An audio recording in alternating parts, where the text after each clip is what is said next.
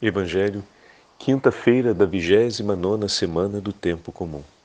O Senhor esteja convosco, Ele está no meio de nós. Proclamação do Evangelho de Jesus Cristo segundo São Lucas. Glória a vós, Senhor. Naquele tempo disse Jesus a seus discípulos: Eu vim para lançar fogo sobre a terra, e como gostaria que já estivesse aceso. Devo receber um batismo e como estou ansioso até que isso se cumpra. Vós pensais que eu vim trazer a paz sobre a terra? Pelo contrário, eu vos digo, vim trazer divisão. Pois daqui em diante, numa família de cinco pessoas, três ficarão divididas contra duas, e duas contra três. Ficarão divididos o pai contra o filho, o filho contra o pai, a mãe contra a filha a filha contra a mãe, a sogra contra a nora, a nora contra a sogra. Palavra da salvação. Glória a vós, Senhor. Quinta-feira da vigésima nona semana do tempo comum, em nome do Pai, do Filho e do Espírito Santo. Amém. Queridos irmãos e irmãs, a Santa Liturgia nos dá a graça de estarmos caminhando sobre o décimo segundo capítulo do Evangelho de São Lucas. E hoje, para nós, nesse itinerário do Senhor, como já tivemos a oportunidade de falar, esse itinerário rumo a Jerusalém, Jesus, nesse momento do capítulo 12, faz essa declaração que, em parte, pode ser inquietante para o nosso coração. Porém, é importante termos presente que Jesus está diante de sua paixão. Então, logo após falar a parábola do servo que nós ouvimos ontem, o Senhor acrescenta essa declaração. Todo o evangelho de hoje começa dessa afirmação de Jesus. Eu vim trazer fogo à terra, e como desejaria que este já estivesse aceso. O fogo da qual o Senhor nos fala, segundo os nossos irmãos que estudaram a Sagrada Escritura e que nos ajudam a compreender o conjunto dos textos bíblicos, se refere de uma maneira muito clara a essa grande purificação que o Senhor vai realizar na cruz. Que purificação, Padre Fábio? Aqueles que serão lavados no seu sangue. A cruz de Cristo é o divisor de águas da história da humanidade. Todos aqueles que estão feridos pelo pecado, que olharem para a cruz e aos pés da cruz declararem: Senhor Jesus, tende misericórdia de mim, pecador, salva-me, encontrarão de Deus o perdão e a misericórdia. A imagem da serpente levantada na haste, lembram? Que Moisés fez? A imagem da árvore da vida, e tantas outras imagens bíblicas falam a respeito daquilo que o Senhor fará, daquilo que o Senhor irá realizar. O fogo da purificação abrasadora, o fogo do, da misericórdia, o fogo do Divino Espírito Santo, como alguns outros autores vão fazer referência ao Espírito Santo de Deus que renova a face da terra, que incendeia os corações, que faz nova todas as coisas. Jesus tem desejo de ver isso acontecendo. Como o Senhor espera pelo dia da nossa salvação, como o Senhor espera para que se aconteça, para que aconteça em nosso favor a salvação. O Senhor espera que em nosso favor aconteça o quanto antes a salvação. Mas vocês já repararam o que é isso? Significa que se Ele deseja que isso aconteça, Ele deseja que aconteça também a sua entrega de amor. Tem como desejar estar com Deus sem desejar também se entregar de amor por Ele? Essa é uma pergunta que fica para a gente hoje. Não tem. Não tem. Jesus não fala isso comendo pipoca sentado no sofá da sala. Não tem como. Ele está abrindo o coração dele, o Senhor está falando do que está no íntimo do seu coração, uma partilha, a gente usa muito essa expressão, né? Ele está partilhando o que está dentro dele, dentro do coração dele. Eu vim trazer fogo à terra e como desejaria que já estivesse aceso. Então ele está esperando ansioso por aquele momento. Tanto que ele vai dizer: Devo receber um batismo, que é o batismo da cruz, e como me angustia até que esteja consumado, até que tenha sido oferecido. O Senhor deseja muito pela nossa salvação, deseja muito que aconteça a nossa salvação, que seja entregue o sacrifício da nossa reconciliação, o que significa dizer que com um amor ainda mais intenso, ele corre em direção à cruz, ele corre em direção à entrega. Não tem como amar e permanecer em comunhão com o Senhor sem amar também e desejar a entrega. Ontem nós celebrávamos o martírio dos santos jesuítas. Vocês lembram? João Brebo, Santo Inácio e os demais companheiros jesuítas. Tem um trechinho em que São João escreve assim: Por dois dias senti continuamente grande desejo de martírio e ambicionei suportar todos os tormentos que os mártires sofreram. Ele não escreve isso porque é, ele tem a, a vontade simplesmente de morrer pelo nome de Jesus, mas porque ele está se preparando para partir em uma missão que ele sabe que nessa missão ele vai entregar toda a vida dele. O amor dele é tão grande por ver o nome de Jesus anunciado àqueles povos que eles estão indo ao encontro, que ele está disposto a colocar a vida dele inteira ali. Se é isso que o Senhor lhe pede agora, ele quer colocar tudo. E ele começou então a meditar esse tudo do coração dos mártires. Como os santos mártires sempre tiveram esse vigor, essa força interior. Então, sabendo que dificuldades e sofrimentos poderiam acompanhá-lo nesse tudo, ele fala: Eu desejo, eu desejo.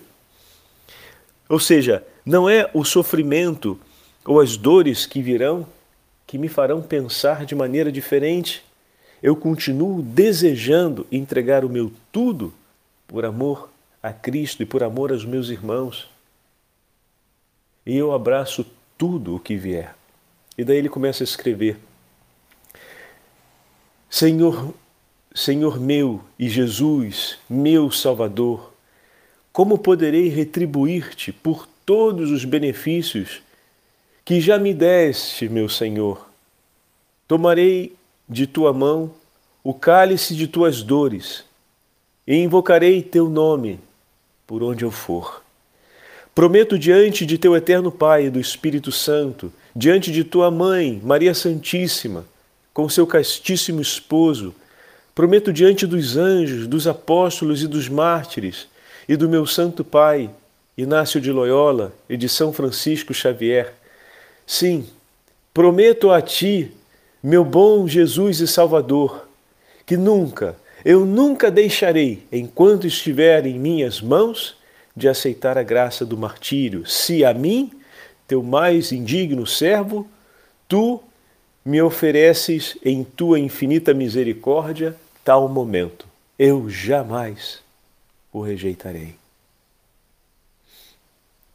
Olha que coisa linda que ele está escrevendo ele está declarando ao Senhor antes da sua partida: tudo, tudo, eu deixo em Suas mãos, meu Senhor.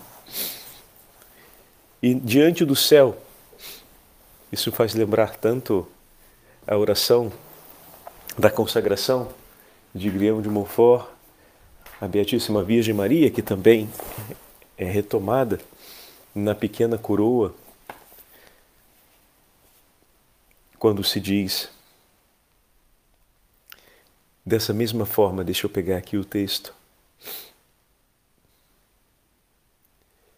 Soberana minha e Senhora minha, é perante o céu e a terra, perante os anjos e os santos, que renova a minha escolha de vos ter por minha protetora.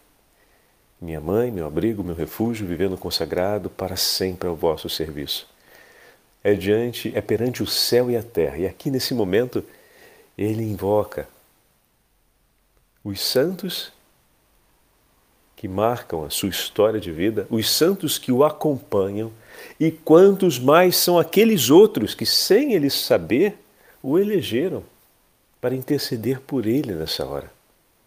Quantos de tantos outros seus irmãos jesuítas já martirizados e já no céu, que talvez ele ainda não tivesse notícias porque estavam, tinham sido martirizados há pouco tempo nas missões da Ásia e da, do norte da África, e agora na América, talvez em outras partes da América já tivessem começando os outros ciclos de martírio, e já no céu estavam intercedendo por eles. Ele ainda não tinha tido a notícia do, da morte desses irmãos, mas esses irmãos no céu já haviam eleito ele como sendo aquele que nós iremos cuidar por mandato divino. Toma, cuida desse teu irmão. Amém, Senhor, cuidarei. E assim também por nós, tantas almas santas no céu olham pelas nossas necessidades, porque Cristo Jesus na nossa vida é um divisor de águas.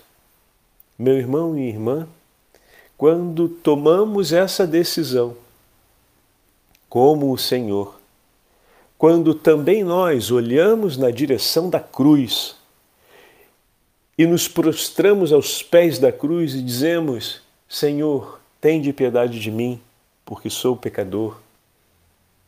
Misericórdia. E recebemos o socorro de Deus, a misericórdia do nosso Deus em nosso favor que nos arranca do pecado. Também nós, naquela hora, precisamos declarar com veemência e força, com a mesma confissão interior com a qual Jesus hoje falou no Evangelho: Meu Senhor, eu abraço tudo por ti e entrego tudo por ti. Toma tua cruz e segue-me. Todo aquele que chegou até o Senhor, aos pés da cruz, e recebeu o seu perdão e a sua misericórdia, é convidado agora a segui-lo, a viver como ele, a desejar cotidianamente entregar sua vida, porque não tem como viver na salvação, na graça recebida pelo Senhor, sem fazer da própria vida uma entrega, uma entrega de amor, como ele fez. E aí começam os nossos problemas. Em que sentido, Padre Fábio? É, nem sempre.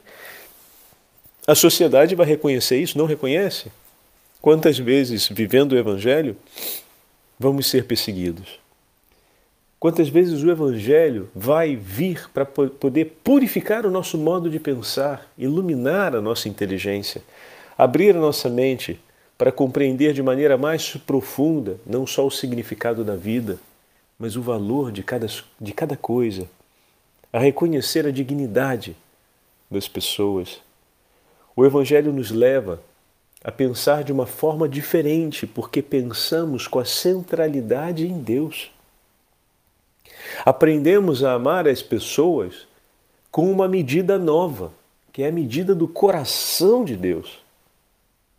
Isso não será acolhido pelo mundo que se levanta em hostilidade contra aquilo que vem do Senhor, que se faz hostil ao que é de Deus. Pois no mundo o inimigo enfiou também as suas coisas, e muitos são os corações que se confundem e se dispersam. E nessa confusão e dispersão, muitos abraçam o caminho de inimizade, como tivemos já a chance de meditar juntos, né? E se levantam em inimizade contra Deus e contra os filhos de Deus, mesmo sendo nossos irmãos, não deixam de ser nossos irmãos.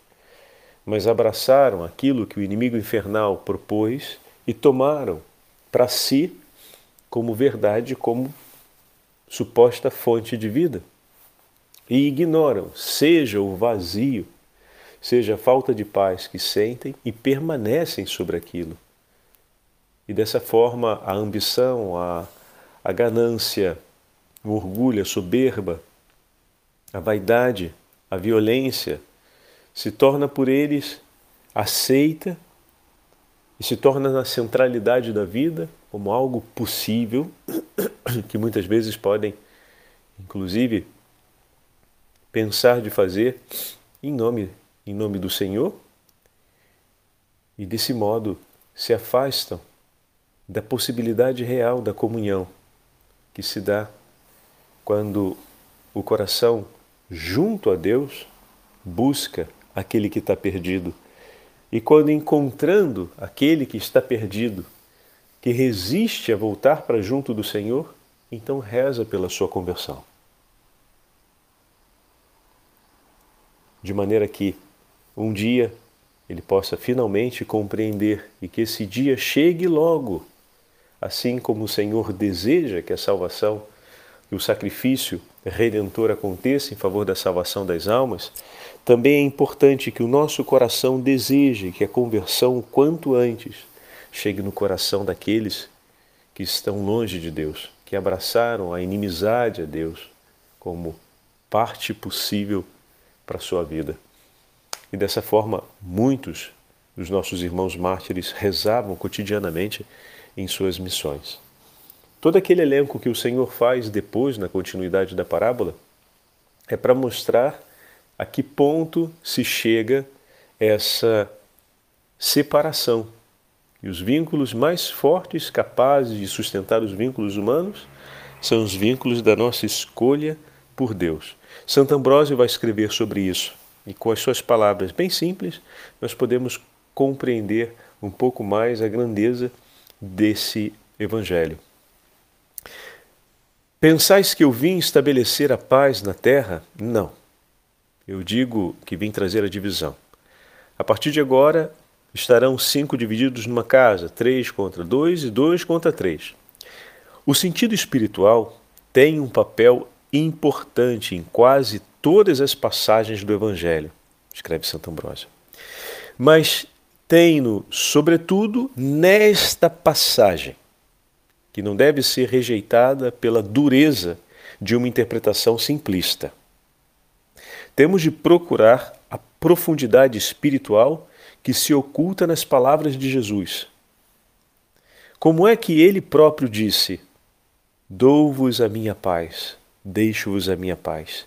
Se veio para separar os pais dos filhos e os filhos dos pais, rompendo os laços que os unem. Como se pode chamar maldito o que trata com desprezo seu pai e sua mãe, e fervoroso o que os abandona? Bom, se compreendermos que a religião vem em primeiro lugar e a piedade filial em segundo, na ordem de grandeza de nossa vida, esta questão fica, enfim, esclarecida. Com efeito, o humano tem de vir depois do divino. Porque se temos deveres com os pais, quanto mais o temos com o Pai dos pais, a quem devemos estar reconhecidos pelos nossos pais. Ele não diz, portanto, que temos de renunciar ao que amamos, mas que temos de preferir Deus por primeiro a todos os outros e, amando a Deus, amar aos outros. Aliás, lemos noutra passagem ainda: quem amar o pai e a mãe mais do que a mim não é digno de mim. Não estás proibindo de amar os teus pais, mas de os preferir a Deus. Porque as relações naturais ou seja, a relação com teus pais, são benefícios do Senhor em teu favor. E ninguém deve amar os benefícios recebidos mais do que ama aquele que nos concede o benefício, que é o próprio Deus. Aliás, aquele que nos deu tamanho benefício não seria o primeiro interessado a ver o nosso coração amando ainda mais? Olha que bonito. Como, como são simples, né? As palavras de Santo Ambrósio para nos ajudar. Se Deus que nos deu os nossos pais, não quer Ele ver que nós sejamos capazes, nos ajudar a sermos capazes de amá-los ainda mais do que os amamos agora? Mas para isso é preciso amar primeiro e amar mais a Deus e desse amor com o Senhor Ele há de nos ensinar. Agora, a escolha por Cristo vai trazer tanta divisão porque é um, um separador, um divisor de águas, no sentido de que quando se abraça o Evangelho, a vida muda por completo. E aí é difícil, porque em todo ambiente onde o que vem de Deus e o que é do Evangelho não é amado, imediatamente se estabelece uma resistência. Mas até mesmo para essas resistências, nós temos a graça de pedir o socorro de Deus e a intercessão pela conversão dos corações. O Senhor esteja convosco, Ele está no meio de nós. Pela intercessão da Beatíssima Virgem Maria e de São José, abençoe-vos o Deus Todo-Poderoso, Pai, Filho e Espírito Santo. Amém.